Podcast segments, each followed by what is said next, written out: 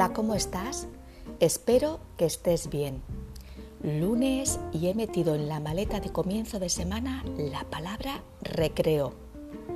Me gusta mucho la sensación de esparcimiento, de desconecte, de parar lo que estoy haciendo para gozar del disfrute de otra actividad, de permitir que mi mente respire con distracciones escogidas, de jugar, de decidir con conciencia recrearme en algo sin prisas y con detalle y de esconder el reloj para que no marque mis propias horas. El cuerpo contiene todas las respuestas y te pauta cuando se le escucha en qué momento es necesario cambiar el rumbo o simplemente recostarse bajo un árbol y vibrar con tu propia quietud.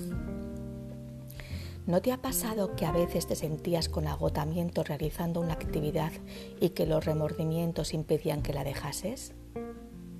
¿Y qué pasaba al final? Pues que ni rendías ni avanzabas, porque en realidad lo que mejor te iba era el reposo, descanso y distancia para ver las cosas con otra perspectiva. Cada persona encuentra su propio recreo, no hay dos iguales. Lo importante es saber que las paradas no son inmovilistas, sino motores para seguir adelante con más brío y energía y seguramente hasta con mejores ideas. Permítete frenar para analizar, recalcular y redirigir tu mirada con diferentes ópticas. Lejos de ser una pérdida de tiempo, es una ganancia de tiempo. Te invito a que encuentres el sitio de tu recreo con esta canción escogida para ti de Antonio Vega que te pondré después de la despedida. Te ha acompañado un día más Marta Llora. Muchas gracias como siempre por tu tiempo y tu atención. Te deseo un feliz camino de vida. Cuídate mucho y pasa un gran día. Hasta pronto.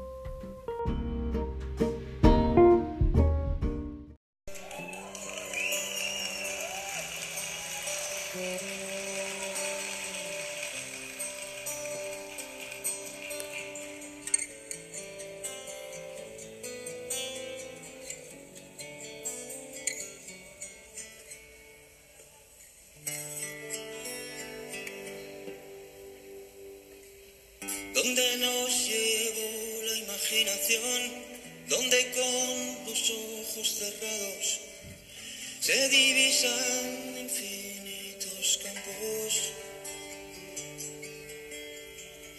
donde se creó la primera luz, germinó la semilla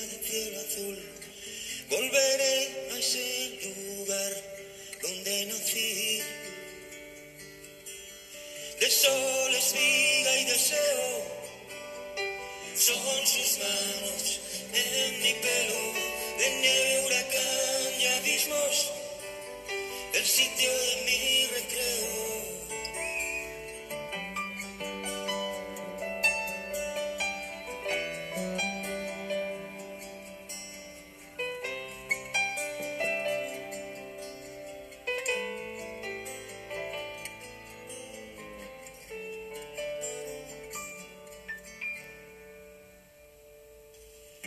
Viento que en su murmullo parece hablar, mueve el mundo y con gracia le ves bailar. Y con él el escenario de mi hogar.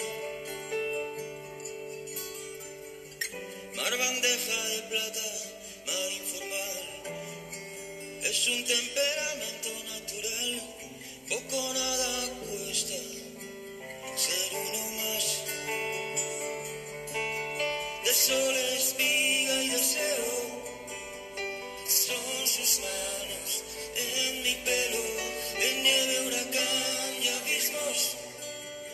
sitio de mi recreo.